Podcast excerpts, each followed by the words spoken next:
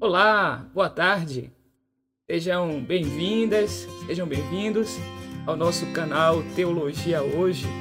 Uma alegria sempre renovada contar com a sua companhia nos nossos encontros de segunda-feira, do nosso É Bons, tudo bíblico online das segundas. Eu espero que você esteja bem, você esteja em paz e reitero aqui a minha gratidão pela sua audiência, por partilhar esse link com pessoas interessadas no, nos temas que a gente tem conversado aqui.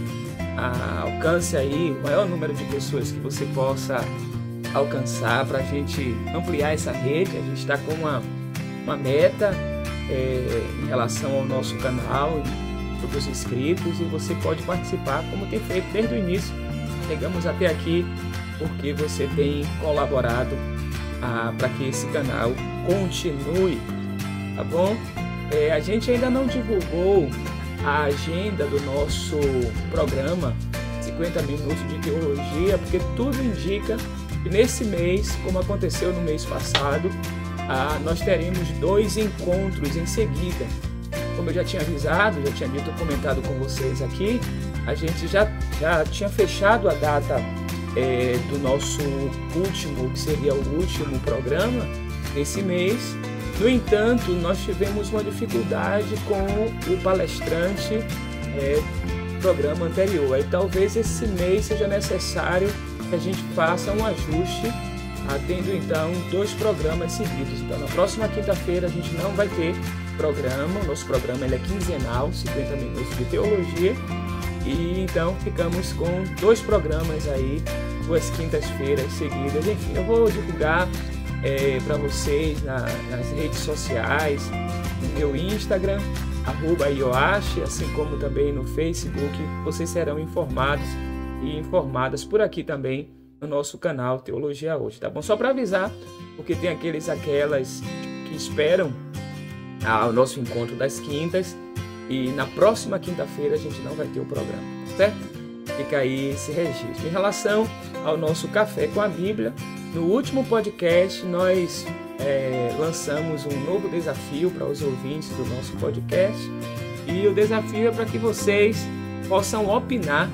Eu quero fazer uma série de reflexões a partir de alguns livros da Bíblia e utilizar essas reflexões para o nosso podcast e sempre a, a, partir desses pressupostos que nós temos trabalhado aqui ou temos trabalhado no nosso podcast, que é conciliar a realidade com a leitura da Bíblia. É por isso que é o café.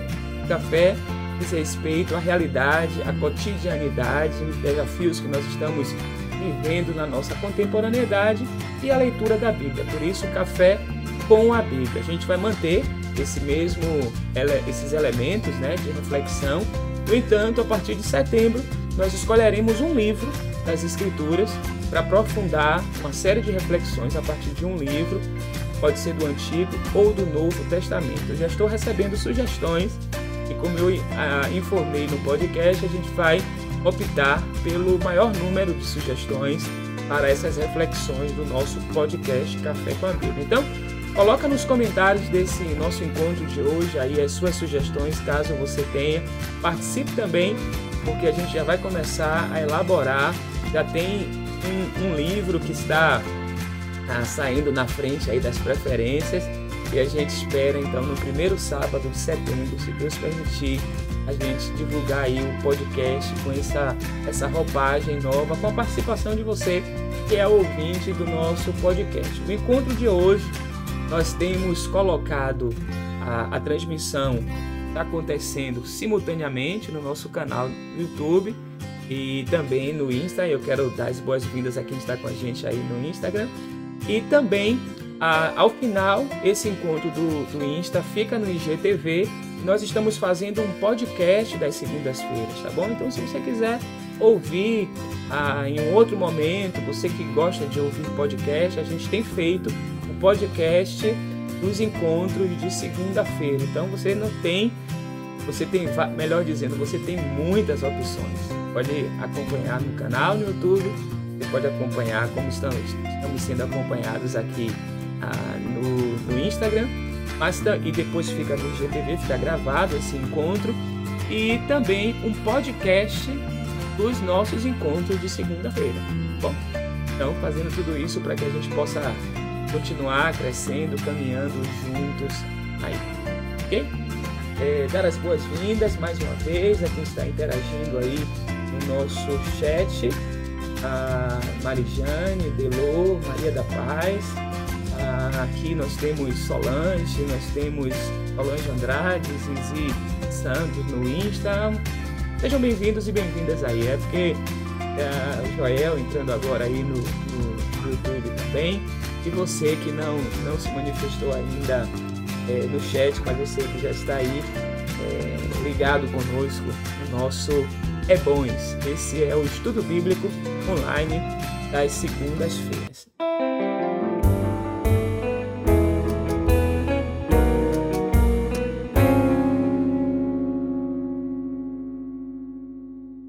nós fechamos uma minissérie que nós intitulamos Jesus entre fariseus e saduceus. Ah, há muito a se buscar e refletir sobre esses grupos importantes que estavam presentes ali na época de Jesus.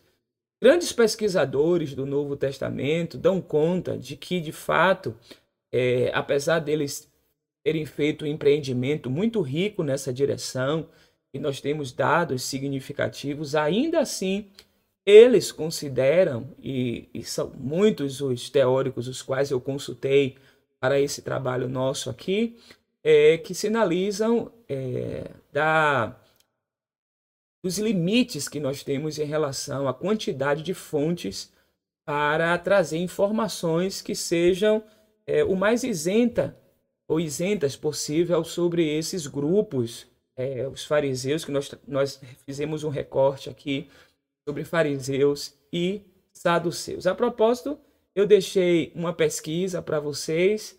Eu queria que vocês nos comentários aí pudessem depois colocar o resultado das pesquisas que vocês fizeram. Algumas pessoas que têm o meu WhatsApp é, fizeram contato comigo, perguntando como era a tarefa. É isso mesmo, a gente está aqui para estudar juntos, para crescermos juntos e não simplesmente eu ficar falando e você apenas recebendo. A gente está construindo saber comunitário, saber coletivo. Então, a, tanto que os últimos temas eles foram é, a, a escolha se deu a partir das sugestões que vocês deram, tá bom? Então continue pesquisando, continue lendo. A, aos que acompanham o nosso canal há mais tempo sabem, e quem me conhece há mais tempo sabe que eu tenho uma resistência a algumas questões que a gente ouvia tanto na academia ou no seminário, no meu caso, que fiz o seminário, como nós ouvimos é, também em algumas comunidades. É, me inquieta um pouco esse, esse modelo que tenta fazer uma diferença e uma diferença irreconciliável entre aquilo que nós vivenciamos na nossa experiência de fé comunitária e aquilo que é estudado, por exemplo, num curso de teologia. Ah, eu entendo que esses dois ambientes são ambientes que precisam dialogar, eles são interdependentes. Não existe uma coisa que se faz num curso de teologia, numa faculdade de teologia, e aquilo que se faz na igreja. A teologia que brota das comunidades, das igrejas, é justamente é, é, é o material necessário para justamente uma elaboração mais criteriosa teológica. É justamente para se buscar essa, essa, esse elemento que tenta, dentro do que é possível, dos limites da, da realidade, explicar algumas das nossas expressões de fé. Mas a teologia ela nasce da fé. A teologia ela não é contra a fé. E aí a gente entra num outro aspecto que é dessas rupturas que tentam é, é, é, mantê-las né, em evidência, essas rupturas entre aquilo que é a fé e aquilo que é o pensar ou a ciência. Eu entendo que a gente precisa trabalhar na direção de que essas duas dimensões elas vêm do próprio Deus e elas precisam ser apreciadas por nós. E, e, e para nós, assim, o que é a chave é entender que tudo que a gente faz nesses dois ambientes precisa glorificar a Deus, precisa ser para a edificação da igreja, precisa ser instrumento para abrir a iluminar a mente daqueles e daquelas que precisam dessa luz que vem do eterno.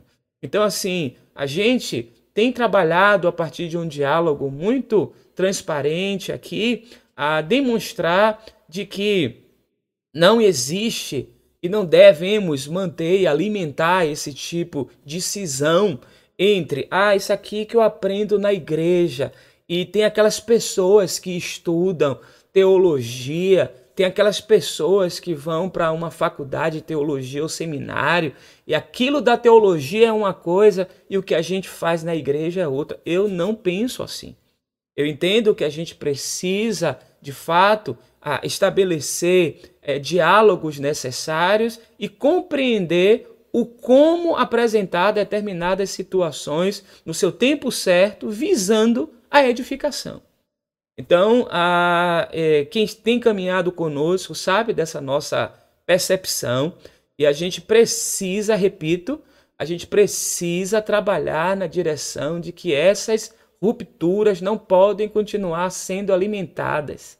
Os teólogos e teólogas, os que se dedicam ao estudo teológico, não fazem parte de uma classe inalcançável, de uma classe de pessoas que tem um saber fechado, que só eles têm. Pelo contrário, bom seria que todos numa comunidade de fé pudessem se aprimorar num curso de teologia, pudessem fazer um curso de teologia, e aqui nós não estamos entrando no detalhe, é, por exemplo, de uma chamada específica para um ministério pastoral, ser pastor ou pastora, missionário que vai para o campo, algumas questões específicas, até porque o chamado é Deus, é Deus quem chama, é Deus que vocaciona. Agora, esse aprimoramento, esse crescimento, a vivência da nossa fé, o exercício ah, de ah, fortalecimento da nossa caminhada de fé, isso precisa ser diário.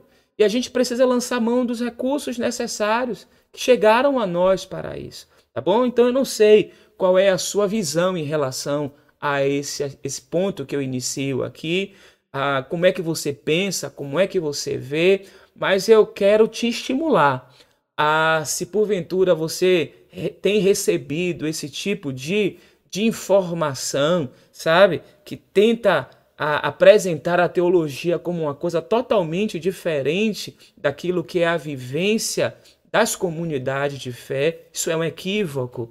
Né? A gente tem na teologia esse espaço para a gente aprofundar essa vivência de fé que nós já desfrutamos nas, na, nas nossas comunidades e tudo o que é feito no ambiente de uma reflexão teológica é nesse movimento de fluxo e contrafluxo.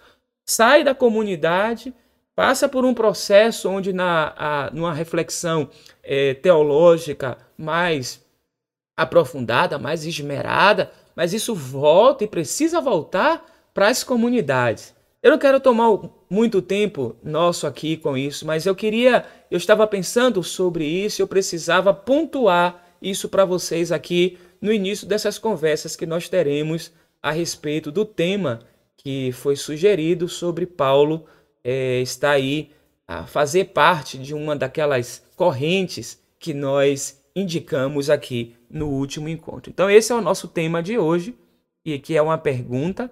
Paulo é, um fariseu? Paulo de fato era um fariseu?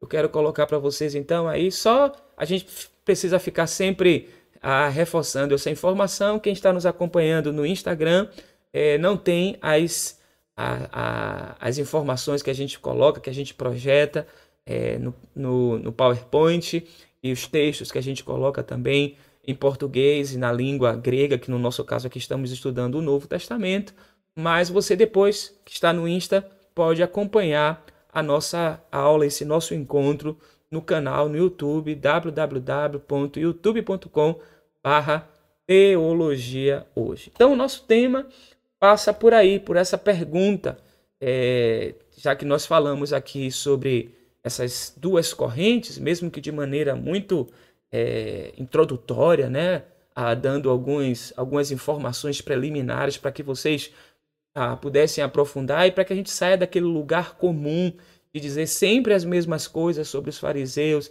dizer sempre as mesmas coisas sobre os saduceus, há outros elementos que são importantes. E quando nós falamos no encontro passado sobre os fariseus, nós começamos com uma passagem no Evangelho ah, de Mateus, palavras de Jesus, que diz assim: Olha, se a justiça de vocês não exceder a dos escribas e fariseus, vocês não, de maneira alguma, vocês poderão entrar nesse reino dos céus.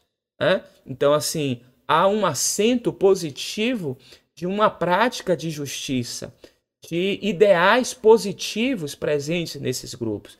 De fato, houve uma série de embates de Jesus com integrantes dessas correntes. No entanto, no aspecto mais profundo da vivência desses grupos, assim, elementos que precisam ser imitados e elementos que precisam ser rejeitados, como qualquer experiência humana. Então, há algo a se aprender com a prática dos fariseus, há algo a ser aprendido com a prática dos saduceus, assim como há também elementos que precisam ser rejeitados. Então, como a gente tem, por exemplo, em relação aos fariseus, quais são as fontes que nós temos para uma pesquisa sobre os fariseus?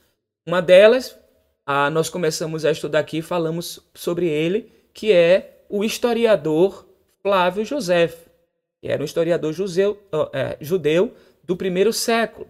Flávio José foi uma fonte importante. Ele mesmo, nós lemos aqui a, na sua autobiografia, e ele se, a, se identificou como sendo desse grupo dos fariseus. Apesar de algumas pessoas fizeram estudos importantes sobre Flávio José, identificavam mais Flávio José como um saduceu do que como um fariseu. Mas essa autodesignação, e aí a gente precisa respeitar a partir do lugar que ele mesmo fez esse tipo de afirmação e ele que vivenciou a experiência e é a sua autobiografia, ele se identificou como fariseu, mas ele transitou entre fariseus, entre saduceus, querendo aprender entre os essênios, ele conviveu com uma seta a essênio importante, e ele foi buscando de cada uma dessas correntes elementos para a sua formação, tá bom? Então, assim, é importante a gente considerar. Mas ele se identificou como fariseu. Então, Flávio José é uma fonte importante para pesquisa. Eu só queria abrir um parênteses aqui em relação a Flávio Joséfo e até a, fazendo um comentário com a pessoa nesses dias, uma aplicação que foi feita de Flávio Joséfo ah, como um comentário de um texto dos evangelhos. É equivocado esse tipo de, de, de informação, é uma informação equivocada. Muita gente usa Flávio Joséfo para, assim, como uma fonte confiável de validação daquilo que está dizendo. A gente encontra, inclusive, isso em livros. Flávio Joséfo não era cristão. Flávio Joséfo não tem dados nos seus materiais que ah, coloquem essa posição da fé em Jesus Cristo de maneira consistente com informações, muito menos comentários de evangelhos. Ele não faz comentários de evangelhos. Vocês vão lembrar que ah, os evangelhos eles são escritos, a maioria, os três dos, dos nossos evangelhos canônicos, dos quatro evangelhos, apenas um é escrito antes da destruição do templo em 70. Os outros evangelhos começam a ser escritos após 70, década de 80, década de 90. Então, assim, Flávio Joséfo não faz comentário aos evangelhos, a textos do Novo Testamento, tá bom? Então, tome bastante cuidado se você tiver acesso à leitura de algum livro e aí que informa, olha, conforme Flávio Joséfo, e, e, e se fez isso, é, via de regra, não fazem a citação da fonte.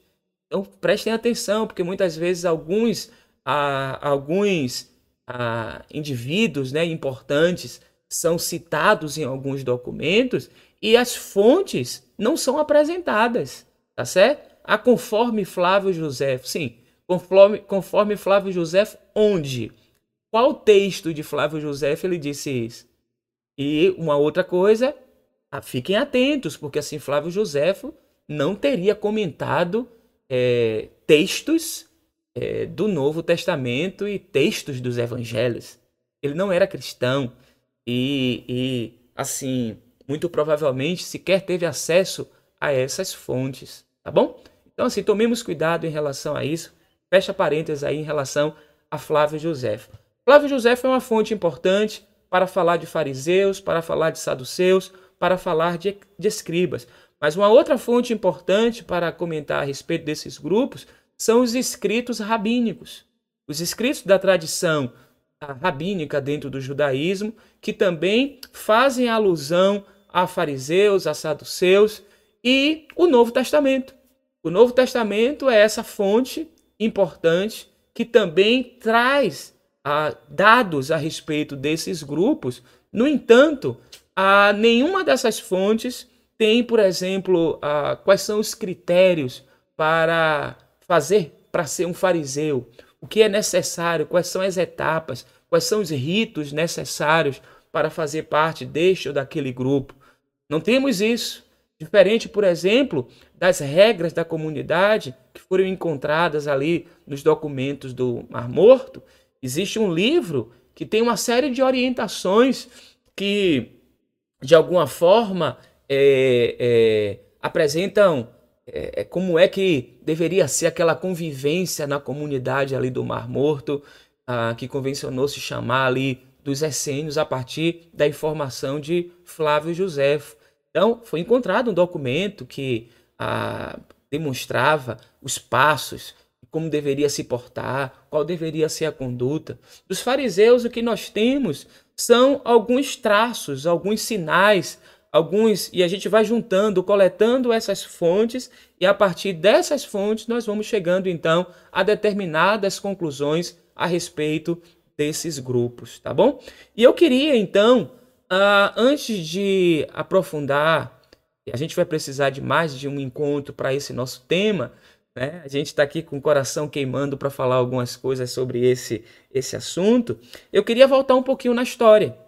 E a gente precisa desse dado, dessa referência histórica, para conversar com vocês. Aí eu faço questão hoje, eu não vou colocar esse, pelo menos esses textos, eu não vou colocar a, a no, no, no PowerPoint, a gente vai colocar outros textos e a gente vai remeter ali aproximadamente o período do segundo século antes de Cristo. Mais especificamente em 174 antes de Cristo, que é um período ah, onde o Antíoco Epifânio, que ah, num período ali de dominação ah, persa, por assim dizer, né, entre os judeus, vocês sabem que eles, ah, desde 722 a.C., quando o chamado Reino do Norte é levado para aquele cativeiro ah, com, dos assírios, né? mas em seguida ah, o exílio babilônico, depois tem o período persa, o período grego e o período romano, é em 63. Existem algumas datas que são datas importantes. Talvez a gente faça isso aqui em um encontro. Só colocar uma linha do tempo, porque a, a gente não é, é, não precisa gravar todas as datas. E algumas delas, vocês sabem, elas são aproximadas. Mas é importante, algumas datas elas são fundamentais para nos orientar em relação a algumas afirmações que a gente faz. Então, assim, é em 63 a.C. que Pompeu, um general é, romano, invade é, Jerusalém. Então, a partir de 63, esse domínio de toda aquela região ali dos romanos, 63 antes de Cristo. Os romanos em Jerusalém. Eu estou falando aqui de 100 e 74 antes de Cristo, Antíoco Epifânio IV. Veja que até o próprio nome dele é o nome de uma arrogância imperial, né? Epifânios, né? A palavra é, fainel, que é do fenômeno, daquilo que é a manifestação, fenômeno vem daí, aquilo que se mostra, aquilo que se dá. E epi, epifânio, é de epifania, mas assim, é a mostração do divino. Então, assim, é, veja a arrogância desse imperialismo, aqueles que detêm um poder, aqueles que estão em posição de poder, muitas vezes querem usurpar de fato esse papel de semideuses ou da própria divindade. E o nome Antíoco Epifânio traz justamente isso. No nome dele tem essa ideia é como se Deus estivesse se mostrando. Mas no século IV, e aí vai ser necessário a gente fazer a leitura, é, Antíoco, melhor dizendo, Antíoco Epifânio IV, tá? e não século IV, século II Cristo. E aí eu queria ler algumas passagens para vocês que está no livro dos Macabeus. É, no primeiro livro dos Macabeus, eu vou ler algumas passagens e é importante que se você tiver aí o texto completo, né, uma Bíblia com um cânon de 73 livros, ah, não vai aparecer no cânon protestante esse livro, é, mas se você tiver aí, ou mesmo na internet, você pode depois fazer a leitura, e eu estimulo a leitura, porque existem dados que são importantes nesses dois livros, primeiro e segundo Macabeus. Eu quero fazer a primeira citação aqui, que é no primeiro livro dos Macabeus, vamos situar 174 aproximadamente, 175 ali antes de Cristo, tá certo? É, primeiro capítulo, versículo 10, diz assim: Daquele movimento que começou em Alexandre o Grande? Quando Alexandre morre, ele divide o império com seus generais. Cada uma daquelas regiões que eram dominadas pelo império é, do Alexandre, que foi um macedônio seduzido pela cultura grega.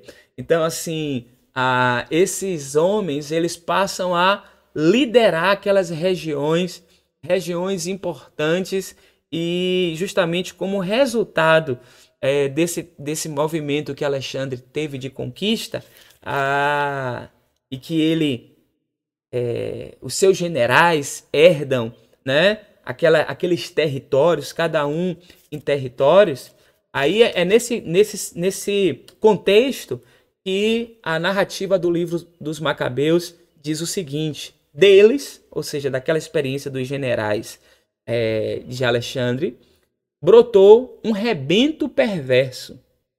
Antíoco Epifanes, filho do rei Antíoco, havia estado em Roma como refém e subiu ao trono no ano 137 da era a Seleucida, que são esses a, a, a herança dos Ptolomeus, os Seleucidas, as áreas foram dominadas por esses generais. É, eu, eu vou ler alguns versículos dessa série, depois a gente faz o salto que eu quero fazer. Por essa ocasião, houve alguns, olha só, alguns israelitas apóstatas que convenceram muitos Vamos fazer um pacto, isso é o que eles diziam. Vamos fazer um, um pacto com as nações vizinhas, pois desde que nos isolamos, nos aconteceram muitas desgraças. A proposta agradou e alguns do povo se decidiram a ir ao rei. O rei os autorizou a adotar os costumes pagãos e então, acomodando-se, olha só, acomodando-se aos usos pagãos, construíram um ginásio em Jerusalém prática gentílica, né? E a gente que terminou aí, a, a, acompanhamos as Olimpíadas, né? É próprio ali daquelas cidades na região da Ásia Menor, era próprio daquelas, daqueles ambientes, você ter templo às divindades e você ter um ginásio, foi construído e foi autorizado fazer a construção em Jerusalém de um ginásio. O que mais eles fizeram? Dissimularam a circuncisão uma prática tão importante dentro do judaísmo, que é o símbolo da aliança com Javé.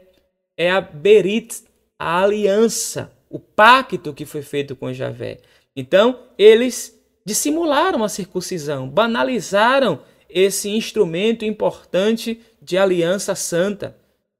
O, texto segue dizendo: apostataram da aliança santa, tornaram-se parentes dos pagãos e se venderam para fazer o mal. Se você se lembra, ah, no livro Esdras Neemias, né, lembrando que no cânon judaico, Esdras Neemias é um livro só, no cânon protestante há a divisão de dois livros, mas a história ali é do regresso dos judeus da Babilônia para a sua terra e que quando eles retornam à terra, algumas práticas que não, não eram práticas que na leitura e na visão de mundo deles era adequada, eles casaram com mulheres dos povos vizinhos. E eles procuraram Esdras com essa solução e o texto vai dizer que Esdras se agradou daquela sugestão. Qual era a sugestão? A sugestão era de expulsar essas mulheres que eram de outras terras, e a sugestão era para que, além dessas mulheres, os filhos que essas mulheres gerar, geraram fossem também expulsos daquela região.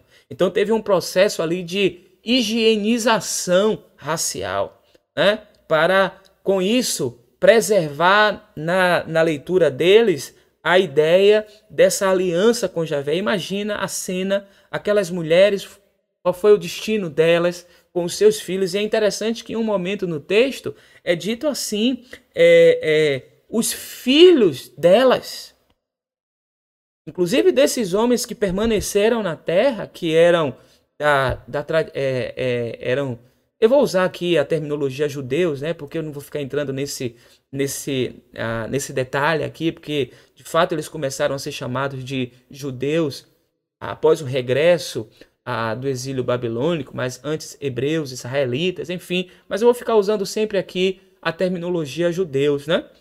E essas mulheres foram expulsas. E de fato, é, Esdras aparece ali como o patrono desse novo modelo religioso, e essa ideia de puro e impuro começa a ganhar muita força nesse período.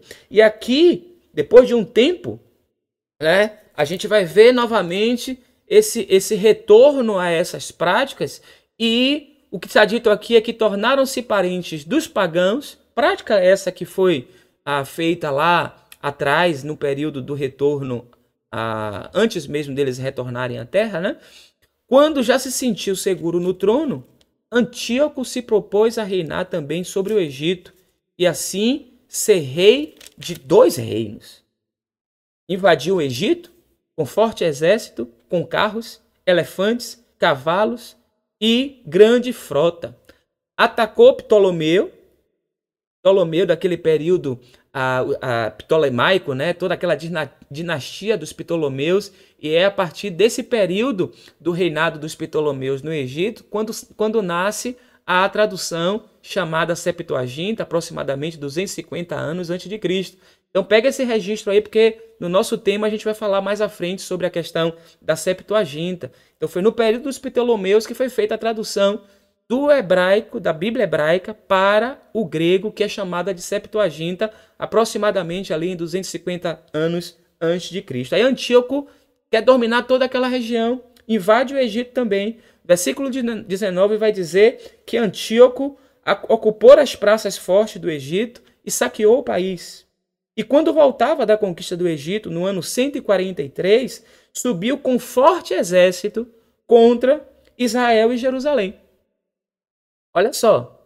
Entrou com arrogância no santuário, roubou o altar de ouro, o candelabro e todos os seus acessórios, a mesa dos pães apresentados, as taças para, as para libação, as travessas, os incensórios de ouro, a cortina e as coroas, arrancou toda a decoração de ouro da fachada do templo, tomou também a prata e o ouro, o vasilhame de valor e os tesouros escondidos que encontrou, e levou tudo para a sua terra, depois de derramar muito sangue e de proferir fanfarronadas incríveis. E um lamento por Israel ouviu-se em todo o país. Então, esse é o cenário.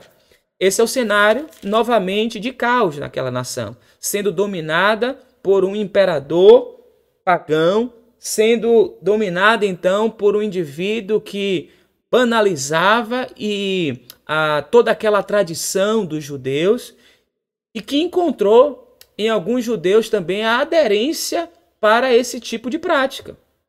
Esse é o cenário.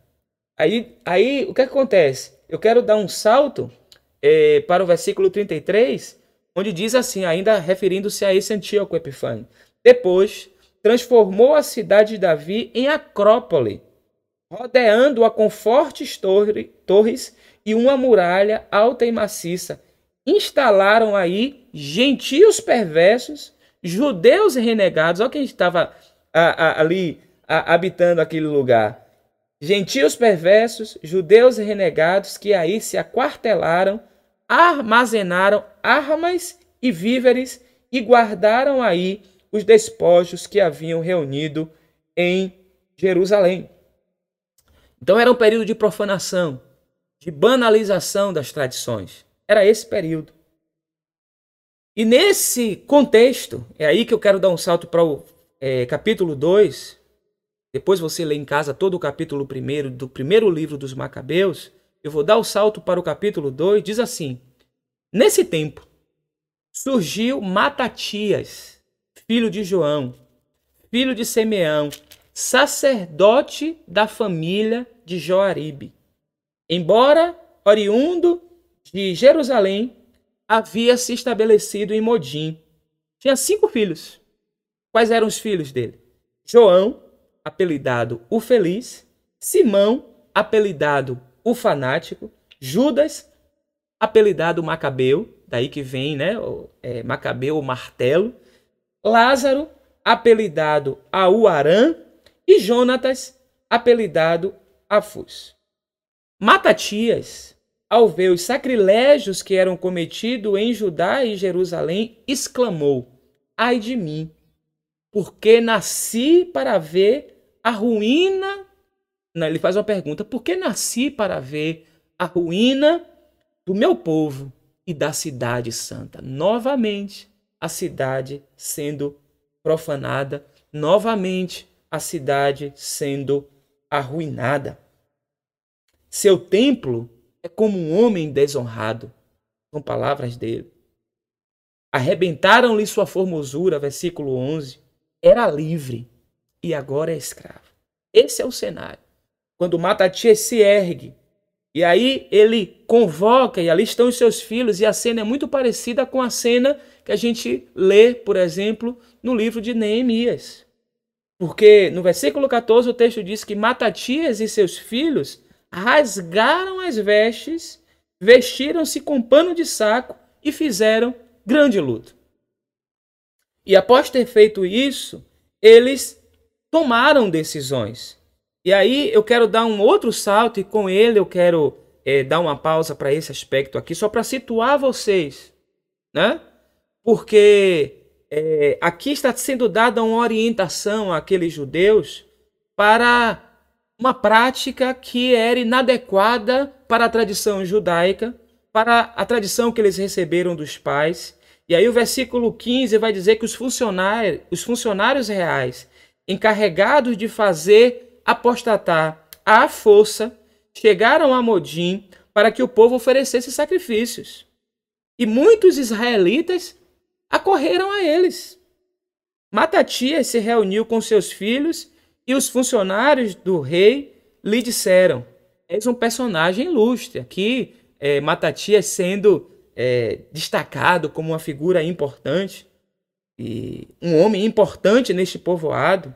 Estás respaldado por teus filhos e parentes. Aproxima-te por primeiro. Faze o que manda o rei como fizeram todas, ou seja, seguir aquelas orientações de profanação, de abandono da tradição, dos sacrilégios, todos que estavam sendo propostos ali. E estava sendo dito a Matatias e aos seus filhos: façam isso também, porque muitos já fizeram isso. O texto acentua dizendo que os próprios judeus e os que ficaram em Jerusalém fizeram o mesmo. Tu e teus filhos recebereis o título de grandes do reino. E vos premiarão com ouro, prata e muitos presentes. E aí vem a resposta de Matatias no versículo 19. Matatias, porém, respondeu em voz alta: Ainda que todos os súditos, nos domínios do rei, obedeçam, apostatando da religião de seus pais, e embora prefiram cumprir as suas ordens, as ordens dos reis, eu, meus filhos e meus parentes, lembro a ressonância aqui de Neemias, a ressonância de Josué, o eu e a minha casa serviremos, né? Se vos parece bem servir aqueles deuses, enfim. Olha aqui, eu, versículo 20, eu, meus filhos e meus parentes viveremos segundo a aliança de nossos pais. Deus nos livre, foi o que ele disse, de abandonar a lei, a Torá, de abandonar a instrução e os nossos costumes, porque é isso que estava sendo feito e isso que estava sendo proposto. Não obedeceremos às ordens dos reis. Lembram aqui também de quem? Olha as ressonâncias. Olha o Apocalipse do Antigo Testamento, Daniel, né? Não vamos seguir as ordens, desviando-nos de nossa religião, nem para a direita nem para a esquerda. Mal acabara de falar, adiantou-se um judeu, à vista de todos, disposto a sacrificar sobre a arca de Modim, conforme o rei ordenava, aquela outra divindade. Isso aqui no templo de Jerusalém. No templo.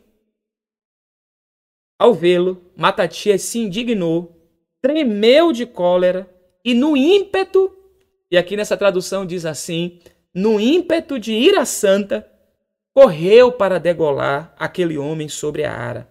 Aí mesmo matou também o funcionário real. Matou o judeu, matou o funcionário real, que obrigava a sacrificar e derrubou aquele altar, a ara. Cheio de Z, olha aí, aqui é o ponto que eu quero, versículo 26 do capítulo 1 do primeiro livro de Macabeus. Primeiro livro de Macabeus, capítulo 1, versículo 26. Cheio de zelo pela lei. Então, ele mata o judeu que estava disposto a, se, a sacrificar no templo de Jerusalém para essa outra divindade. Gente, nós estamos aqui muito depois dos eventos é, ali do retorno do exílio, no século VI. Nós estamos aqui já há pelo menos 400 anos depois, tá certo?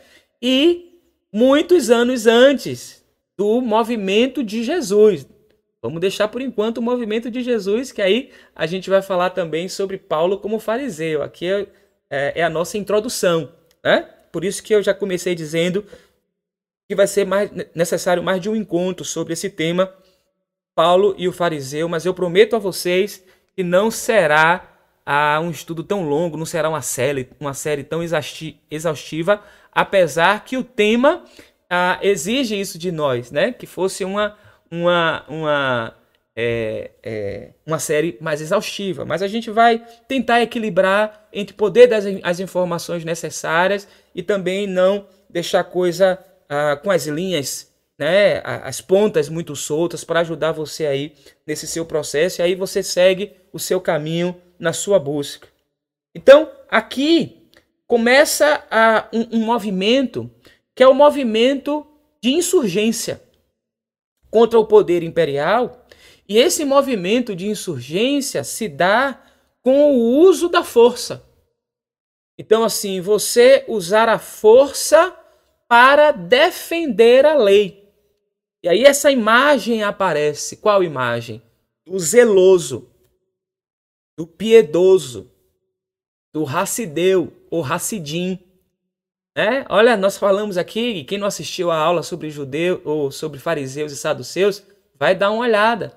Quando se trabalha a ideia da origem, de onde é que vem essa a ideia, quando é que surge o grupo dos fariseus, um dos sinais está aqui desses que são zelosos, que têm zelo pela lei. E aí ele faz isso. No versículo 27, o Matatias vai dizer: sigam-me, sigam-me, quem sentir zelo pela lei e quiser manter a aliança. Ali uma revolta, um movimento que ficou na história conhecido como a Revolta Macabaica, a Revolta dos Macabeus. E que eles, inclusive, têm um processo exitoso, eles conseguem alguns anos de liberdade. Nessa ocasião, muitos desceram ao deserto. Olha só, algum um sinal aqui. Muitos desceram para o deserto para instalar-se aí, porque desejavam viver segundo o direito e a justiça.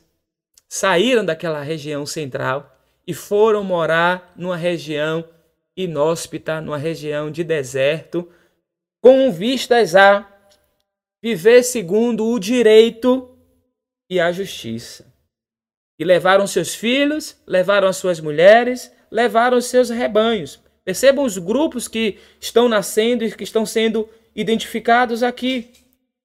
E aí tem um momento onde é, eles, aqueles soldados, descobrem onde esse pessoal está, vai ao encontro deles e fazem isso no sábado.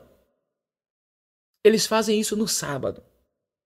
Eles é, acuam aquelas pessoas, crianças, com seus os rebanhos, pais, mães que estão ali, e aqueles soldados vão àquele lugar e chegam até os esconderijos deles e matam aquelas pessoas. E qual é a resposta desse grupo que ficou lá? Eles disseram assim, ó: "Morramos todos com a consciência limpa.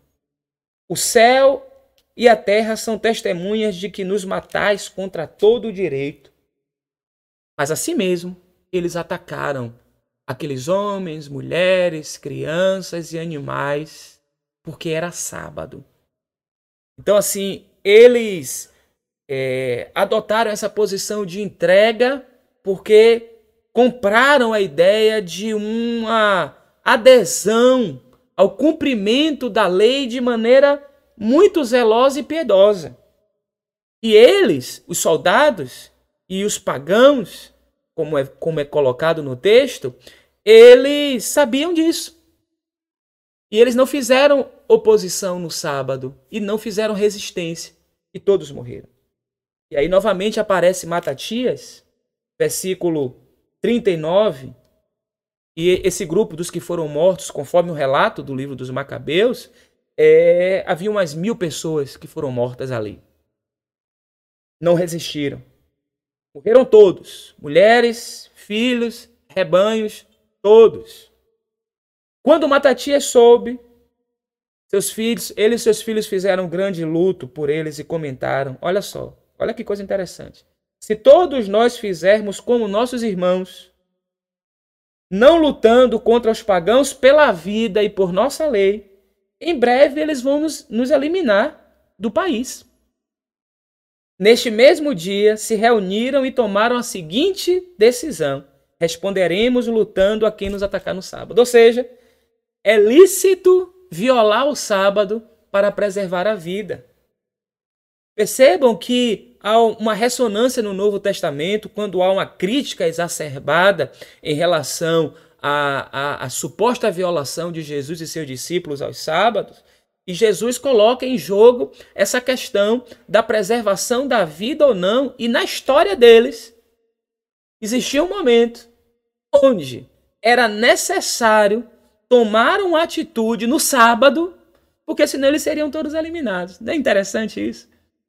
Eu convido você a ler, caso você não tenha lido ainda essas, essas histórias. São dados que têm, claro, elementos teológicos, que tem elementos de uma reconfiguração interpretativa, mas tem algumas memórias históricas importantes nesses textos. Existem memórias históricas importantes. Então, é, é lícito preservar a vida, violar o sábado para preservar a vida. Já há na história, mesmo desse grupo, que era um grupo tão piedoso, era um grupo que, ah, sabe, é, veja que coisa interessante, e tem um livro que vai justamente é, é, discutir essas questões. É um texto dedicado a falar sobre o, o elemento a, a, da teodiceia e, e do sofrimento. Ah, e, e, justamente o autor ele vai discutir sobre isso, porque, via de regra, na história uh, dos. Vou falar judeus, tá? Mas na história desse povo, eles muitas vezes sofrem o castigo e a reflexão teológica que é feita para justificar por que, que eles sofreram é porque eles desobedeceram. Desobedeceram a aliança, desobedeceram a lei, desobedeceram os mandamentos. Aqui não. Aqui é uma morte, é um sofrimento que ocorre pelo inverso. Eles morreram porque foram obedientes à lei. Eles morreram porque foram obedientes à aliança. Muitos nessa época banalizavam a circuncisão. Muitos nessa época, e aí vocês vão ler ah, depois passagens aqui no capítulo 2, ah, no capítulo 4 também, onde os livros, quando eram encontrados livros, parte dos livros da lei, da Torá, eram queimados em praça pública. Eu estou falando aqui século 2 antes de Cristo. Eu não estou falando da era cristã, não estou falando do século IV, não estou falando nada disso, não estou falando das inquisições, nada. Antes do movimento de Jesus. Isso aqui é um recorte dentro dessa tradição judaica, muito antes do movimento de Jesus, muito antes de Paulo.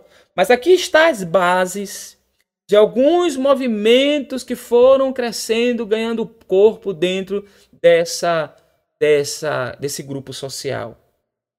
Então, a, a, as sementes aqui de dois grupos estão presentes nessas narrativas: dos fariseus, dedicados pela lei, zelosos, mas um grupo derivado também desse movimento, que são os zelotes ou os zelotas, que entenderam que a deportação dos poderes se dá a partir da luta armada.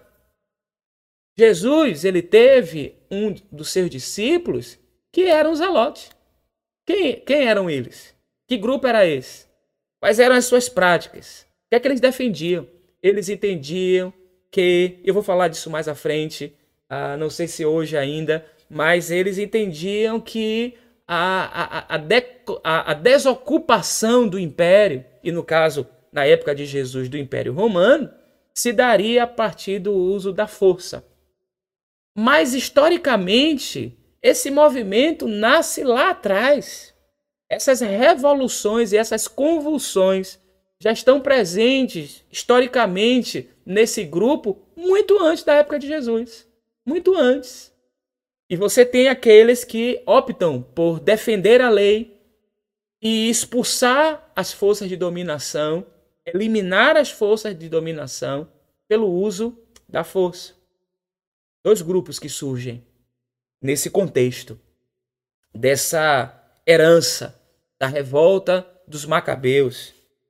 Repito, leia essas histórias. Primeiro livro dos Macabeus e segundo livro. É diferente, por exemplo, do primeiro livro dos reis ou segundo livro dos reis, primeiro livro das crônicas e segundo livro das crônicas. Primeiro livro e segundo livro dos Macabeus, eles estão falando praticamente das mesmas histórias, com a linguagem diferente, com uma perspectiva diferente. Então tem alguns dados que aparecem no segundo livro dos Macabeus que ah, são como uma espécie de acréscimo a algumas coisas que estão no primeiro livro, mas são dois livros que contam histórias, é, contam a mesma história sobre perspectivas e com uma linguagem, com um estilo literário também diferenciado, tá bom? Então eu sugiro a você que façam uma leitura. E ah, no capítulo 2, no versículo 42, tem um texto muito interessante que diz assim: Nesse texto, o, nesse tempo, eu estou falando de texto, mas nesse tempo, uniu-se a eles a sinagoga dos Acideus, ou Acidins, ou Hassidins, que em Jerusalém eram fortes em poder e devotados à lei. Essa herança persiste. Os fariseus eles ganham força política. Nós falamos sobre isso no encontro passado. Eles ganham força no período, por exemplo, de João Hircano, que descende dessa família que já foi citada aqui. Porque a, o período que os macabeus eles lideram, eles estão à frente do povo, eles conquistam e ficam por um período à frente do povo a, judeu. Né? Então, o que ocorre é que os fariseus eles vão ganhando, mas algo que está presente, que é da essência da formação desse grupo, é a defesa pela lei e o zelo. Pega essas duas palavras. A defesa da lei o cumprimento e obediência à lei, o cumprimento, a obediência e a preservação da aliança, mas também a ideia do zelo, o zelo é justamente de que não permitirão que a casa do Senhor, que o templo do Senhor seja profanado, como Antíoco Epifane fez. Ele sacrificou um porco no altar.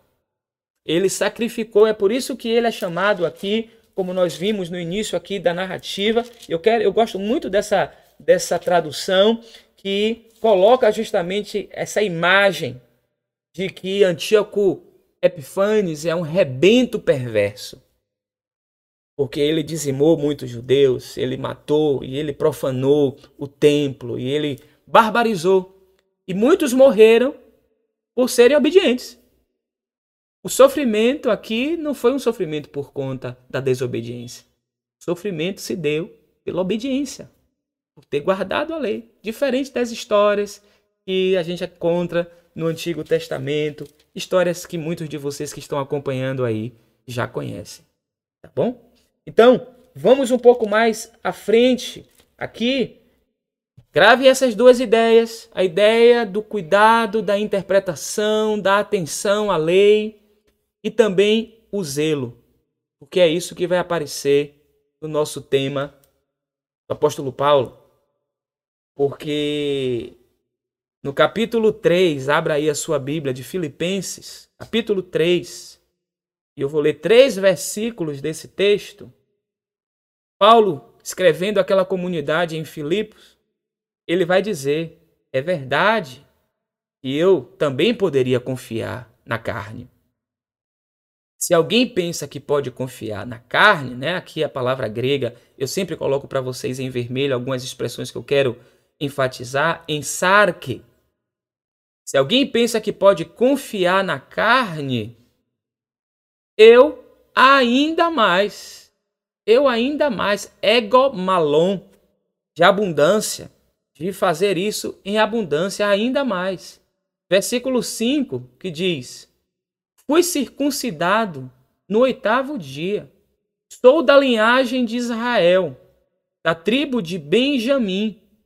Hebreus, ó, Files Beniamim, tribo de Benjamim. Hebraios ek Hebraion, ou seja, hebreu de hebreus. E aqui é o ponto que eu quero com vocês, que é catanomon farisaios. Ele diz que Quanto à lei, fariseu.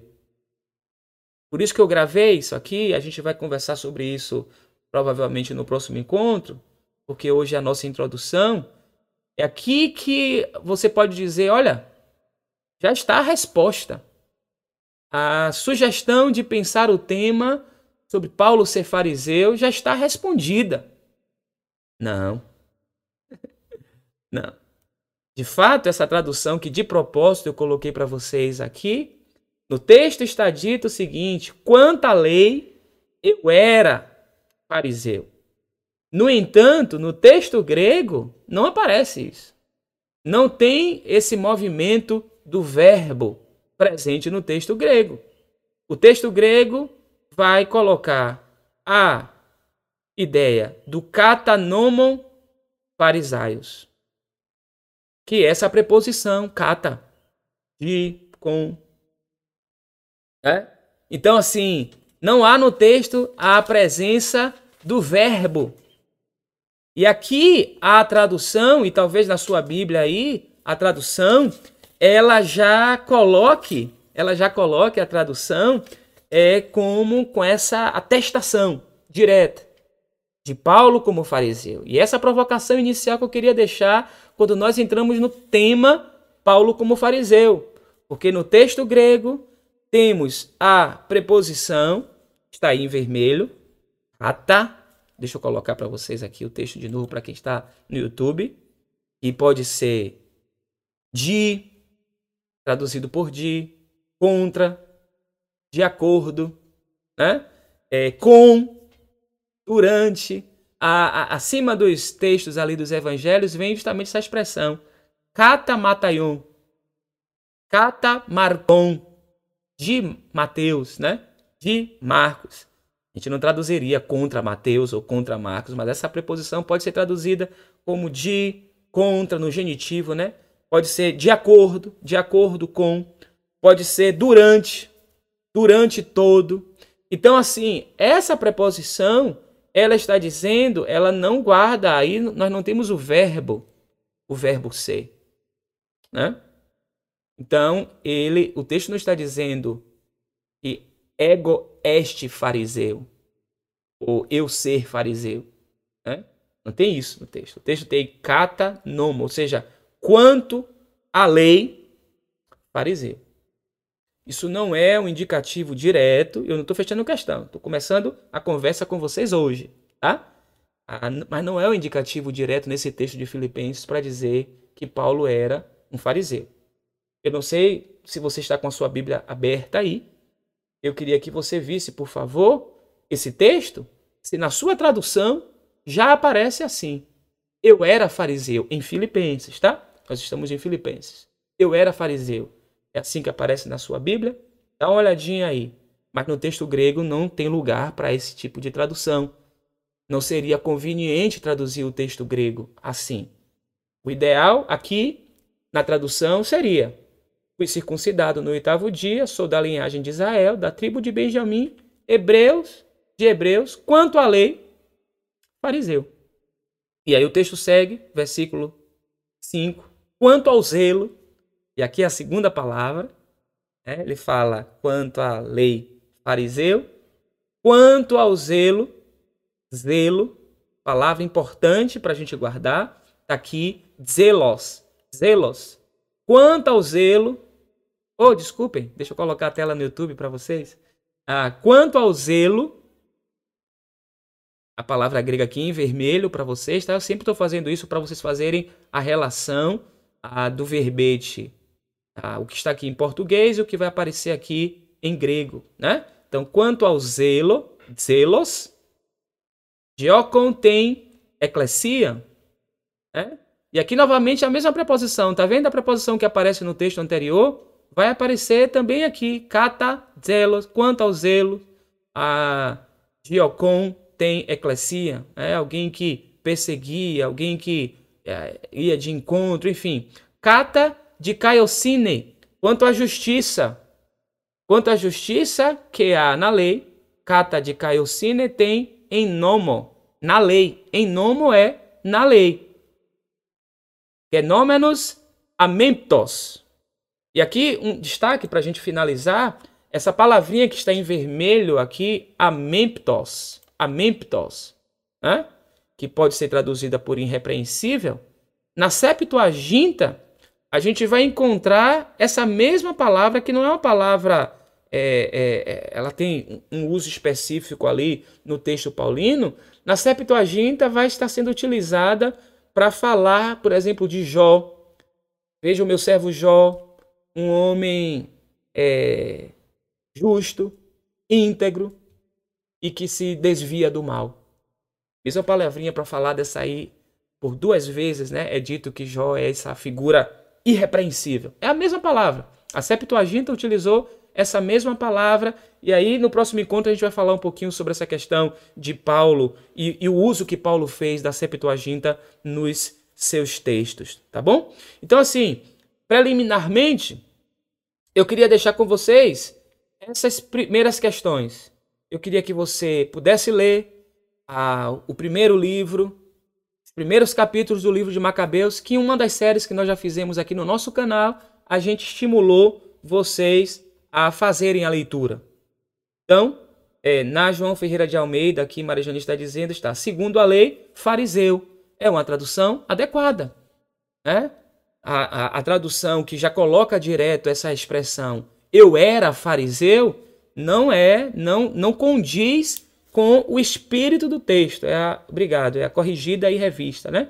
Que traz essa, não traz essa ideia direta de Paulo ser um fariseu. Para fechar o nosso encontro de hoje, eu queria apenas chamar a atenção a você de um detalhe.